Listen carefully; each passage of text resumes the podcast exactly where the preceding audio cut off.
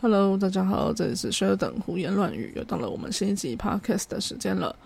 啊，不知道大家就是听了上礼拜的那个呃，有关于西罗马帝国的灭亡呢，基本上呢，追根究底可以怪罪在东汉身上这件这个历史事情呢，这历史故事哦，大家的想法是什么？那大家如果呢，就是对这个历史故事有一些就是想要交流讨论的啦，大家可以留言在底下嘛。那如果大家就觉得说留言可能会被啊，可能会不会被看到啊，或者什么之类的话呢？大家也可以就是去找我的 IG，因为我的 IG 的名字跟这里是一样，都叫 Sheldon 胡言乱语。对，那大家在上面呢可以私信我，或者是说你可以找一些，我就我贴链接在上面哦，就是我一些官方 line 啊或什么的，大家也可以跟我聊聊天。好，不然感觉是做我自己一个人在演独角戏，有点可怜。好，OK，那。嗯，我今天要讲的是什么呢？我今天在 IG 上面讲一样，就是，呃，我今天要讲的历史故事呢，围绕在一个很特定的一个时间点。什么特定的时间点呢？就是六世纪，六世纪的这个时间点哦。好，那为什么我要讲一个这么特别的一个一个特定的时间呢？它把它点出来啊，这样子。好，那一个原因当然是因为我们上一次讲到的西罗马帝国的灭亡是在西元四七六年嘛。那就是五世纪的时候，那所以紧接着下来的时间点大概就走到了六世纪。好，那另外还有一个六世纪很奇妙的一个地方是，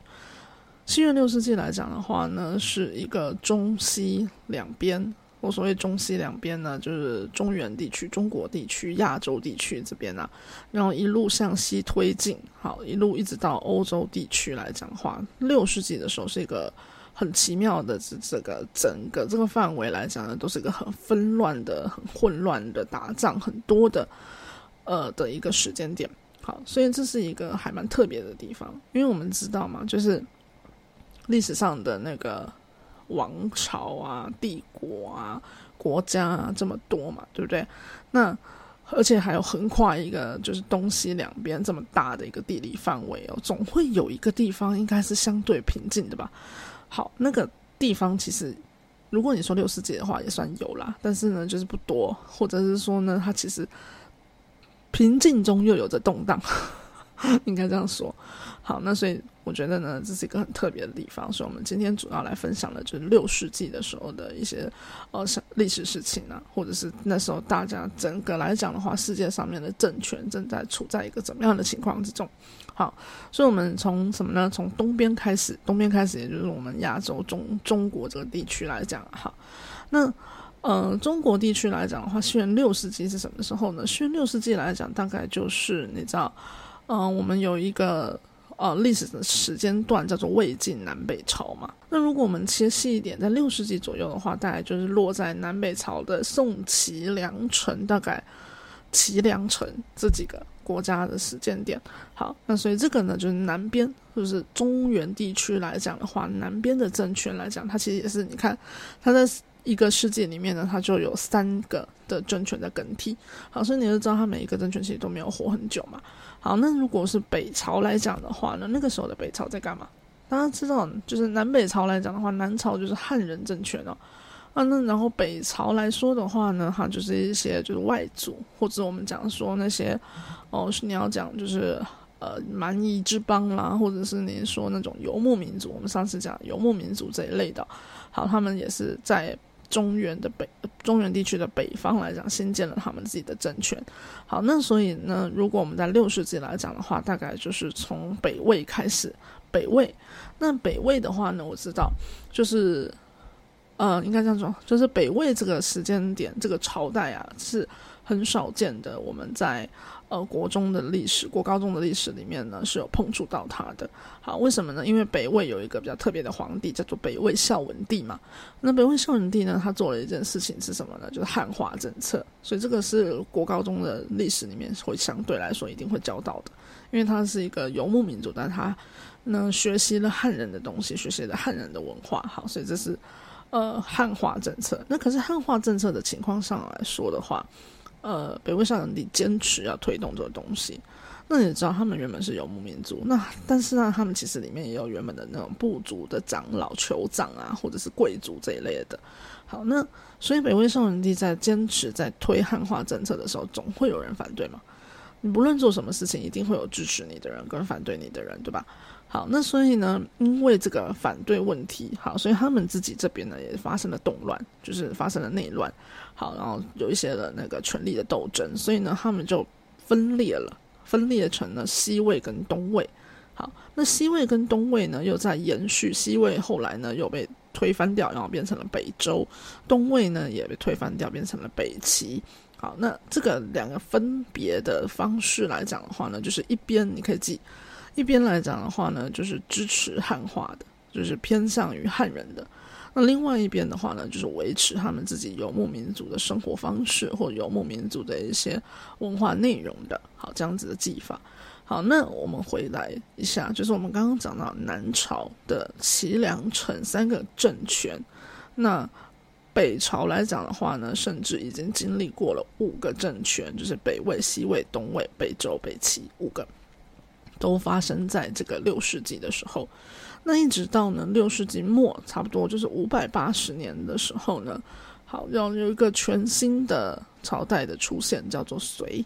也就是我们所谓隋文帝。好，那隋代的出现呢，才结束了当时看起来好像一个很纷乱的一个局面。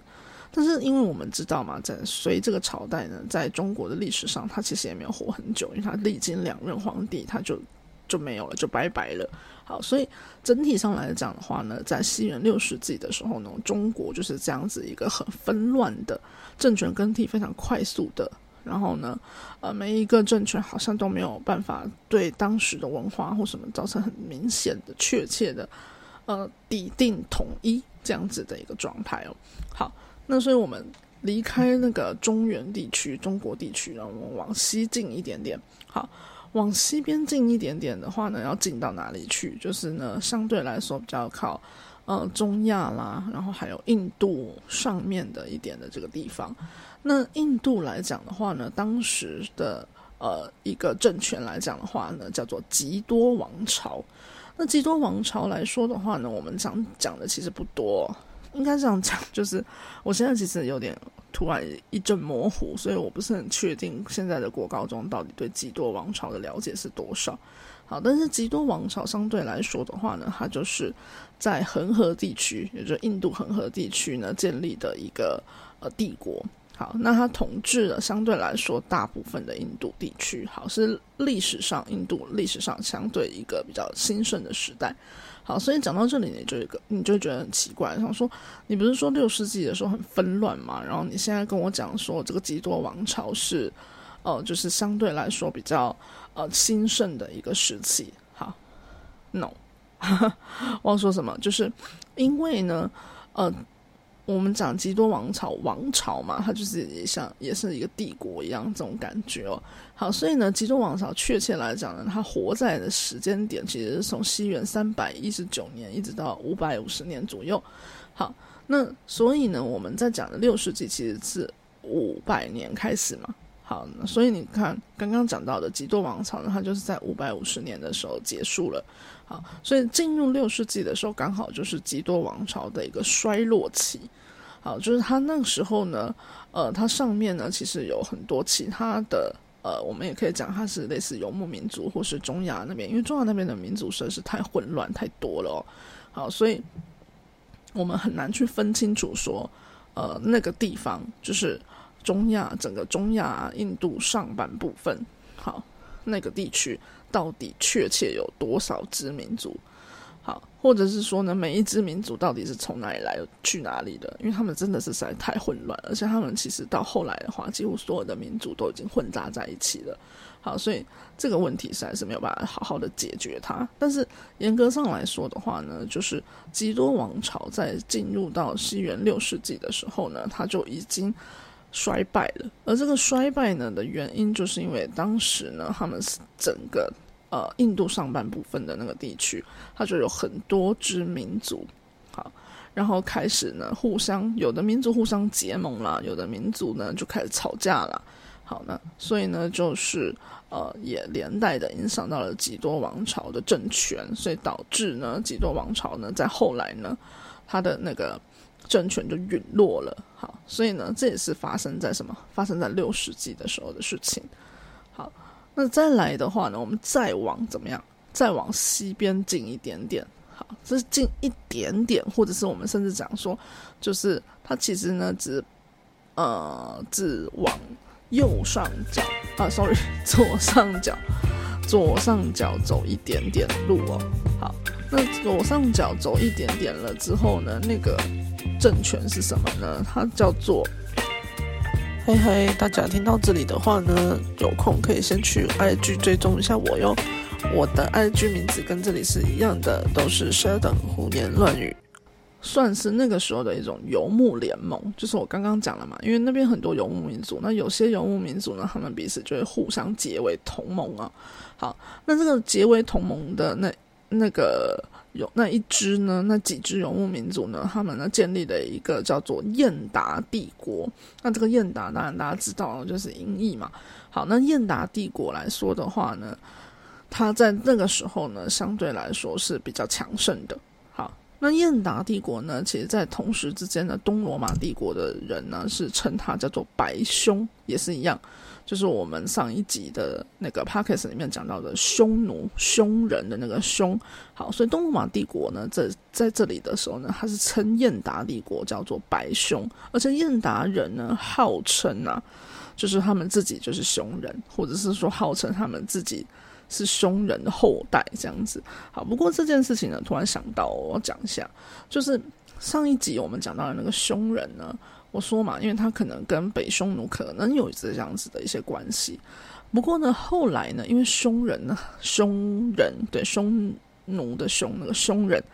他在整个呃历史朝呃历史时代里面来说的话，因为他一路向。西边打过去，然后影响到日耳曼民族嘛，所以整体上来说，欧洲那边的欧洲人来讲，欧洲的民族来讲，都觉得他们是一个很激进的、很激烈的一个民族哦。好，所以后来整个中亚地区，好，中亚西域这个地区来说，很多很多支民族都自称自己是匈人的后代。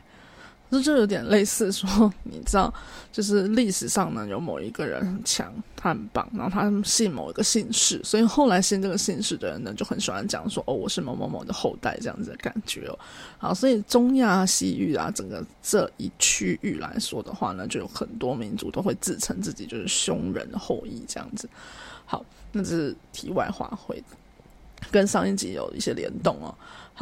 那所以刚刚讲到的就是吉多王朝呢，被那个所谓我们讲燕达，好燕达王朝，或者不能讲燕达王朝啦，就讲燕达帝国呢，好就是攻击之下呢，然后他被灭掉了。那再来，我们再往西进一点点呢，就是同时之间呢，在波斯地区，也就是现在大概伊朗、伊拉克那个地区哦。好，然后呢，他那个时候呢叫做萨珊王朝，而这个萨珊王朝呢，它其实哦，其实它的民族性来说的话呢，就是跟古代的那个波斯是有关系的。大家回想一下自己那个国高中学到的历史里面呢，我们曾经讲过有那个波斯帝国。就是呃，跟希腊打仗的波西战争的那个波斯帝国。好，那萨珊王朝呢？它其实就是怎么样，波斯人的后代。然后呢，它也是呢，就在波斯，就是以前的那个地区。好，所以它那个时候呢，我们有时候会号称它叫做波斯第二帝国，这样子你可以知道，你可以了解一下。好，那再来一样的，它虽然呢，就是。呃，相对来说，在那个时候也叫做王朝，就是也是一个帝国那种感觉哦。好，但是呢，它也是一样，在六世纪左右的时候进入了一个莫名的一个衰败期。好，就是一样，它也是一样，在当时呢，国家开始变得衰弱。然后国家开始变得衰弱了之后呢，然后还甚至呢，就是因为它等于说它的右手边，如果我们是看世界地图的话，它的右边就是我们刚刚讲到的燕达，它的左边呢是东罗马帝国还活着的东罗马帝国，还相对来说好像比较强盛的东罗马帝国，所以它就被卡在中间，所以它同时之间要面对两边人跟它 PK，所以它的。也是非常的混乱不堪。好，然后呢，所以一方面要阻挡那个燕达人侵扰完了几多王朝以后来侵扰他，然后一方面呢又要防止那个东罗马帝国想要向外扩张。好，所以它也是一个一个头两个大这样子的感觉。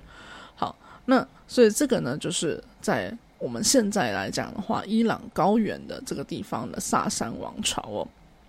好，那刚刚讲到了，它的左手边就是东罗马帝国。东罗马帝国在当时来说的话呢，是相对来说强盛的一个地方，相对来说强盛的地方。但是严格来说的话呢，东罗马帝国自己内部当然有非常多的问题。而且东罗马帝国虽然在有一个比较有名的叫查士丁尼大帝，好，他在五百多年的时候，六世纪的时候呢，他虽然有很强盛，然后一样向外扩张。那你知道向外扩张就是怎么样？就是打仗嘛，就是攻陷嘛。就是去侵扰别人嘛，好，所以呢，东罗马帝国虽然在当时相对来说是一个强盛的政权，但它其实也就是什么？它其实也就是导致别人混乱的一个最主要的一个原因。好，那东罗马帝国呢，在西元六世纪的时候呢，像刚刚讲到了，它侵扰了旁边的萨珊王朝，那。另外还有呢，他其实像查士丁尼来讲，他就是非常非常的想要怎么样？他非常非常的想要呢，让自己的那个东罗马帝国呢，能够回归到以前曾经的罗马帝国的那样子的强盛。所以他甚至还怎么样，在往西边去打。西边是哪里？西边就是我们上一集一样讲到的，西罗马帝国灭亡了以后，被日耳曼民族在整个西欧地区呢散落着，然后建立了各个小国家。好，那他们呢，其实呢。才刚建国没有很久，那刚建国没有很久以后呢，他们其实都还很纷乱，而且呢，日耳曼民族我们也一样知道，它其实有点类似游牧民族，它其实也算是一种蛮夷的状态。那所以他们彼此之间斗争不断，所以整体来讲的话呢，西欧地区其实也是一个混乱的，它也不是一个统一的，它也是个很很很莫名其妙、乱七八糟的，一下这边政权冒出来，一下这个政权又没有了，这样子的一个。纷扰的一个情况哦，好，那东罗马帝国的呃查士丁尼大帝呢，他甚至呢就是往西边打，然后还也是一样去吃掉了一些日耳曼民族所建立出来的小国家。那可是他吃掉了之后呢，在查士丁尼大帝过世了之后呢，东罗马帝国新任的下一任的执政者呢，还没有办法维持像查士丁尼大帝一样这么厉害的这么。庞大的一个版图，所以很快的也开始进入了一个纷乱的，然后呢，把他原本查士丁尼大帝吃进来的地方又吐回去的一个状态。好，所以我们现在讲到这边，好，我们讲到这里来讲的话，你就会发现，从我们刚刚从头到尾再来 run 一遍，东边中国地区处在怎么样？处在一个南北朝纷乱的可以的一个地区。在一百年之内，南朝动荡了三个政权，北朝换了五个政权。好，然后在隋代的时候，好像完成了一个小小的短暂的统一。好，然后呢，离开了我们的视线，离开了中国地区的南北朝了之后呢，再往左边走。往左边走呢，走到我们现在来说的中亚以及印度地区来说的话呢，他们那个时候是极多王朝，而基多王朝呢，虽然曾经是我们所谓印度来讲相对强盛的一个王朝，但它当时已经开始衰败，而它的左上角呢，出现了一个叫做燕达的一个王朝，一个游牧民族的一个联盟。好，那所以呢，他们也是一个交战不断的一个时期。好，那交战不断的一个时期，再来呢，继续再往西边走，再往西边走呢，就进入了萨珊王朝，就是我们现在所谓的伊朗高原。那当初呢，这样的古代的波斯帝国所在的地方，他们也是波斯人的后裔哦。萨珊王朝呢，在这个时候，它一样，它受到了右边的燕达王朝、燕达游牧民族这些人的骚扰，以及呢，它还要对抗它的左边东罗马帝国的向外扩张。啊，所以它也是一样纷扰不断。那再来呢，东罗马帝国呢，它虽然呢曾经有查士丁尼大帝非常的厉害哦，然后呢带给大家的。就是等于说，基本上那个地区它附近来讲的话呢，纷乱的都是它带来的，因为查士丁尼大帝在向外扩张嘛，所以它攻击了我们刚刚旁边讲到的萨珊王朝，然后它同时之间呢还有往西边进，继续呢去想要把那些被日耳曼民族抢夺走的地区呢吃回来，让它可以变得像以前的罗马帝国一样的庞大。但是呢，在他过世了之后呢，新任的执政者呢没有办法维持这样子的呃这么庞大的一个版图，所以又把那些地方吐回去了。所以再继续往西边走，整个西欧地区就是我们上一集讲到的日耳曼民族们建立的小国家们，小国家也就是不同的政权们，而这些政权之间呢彼此又互相斗争，彼此又互相打仗。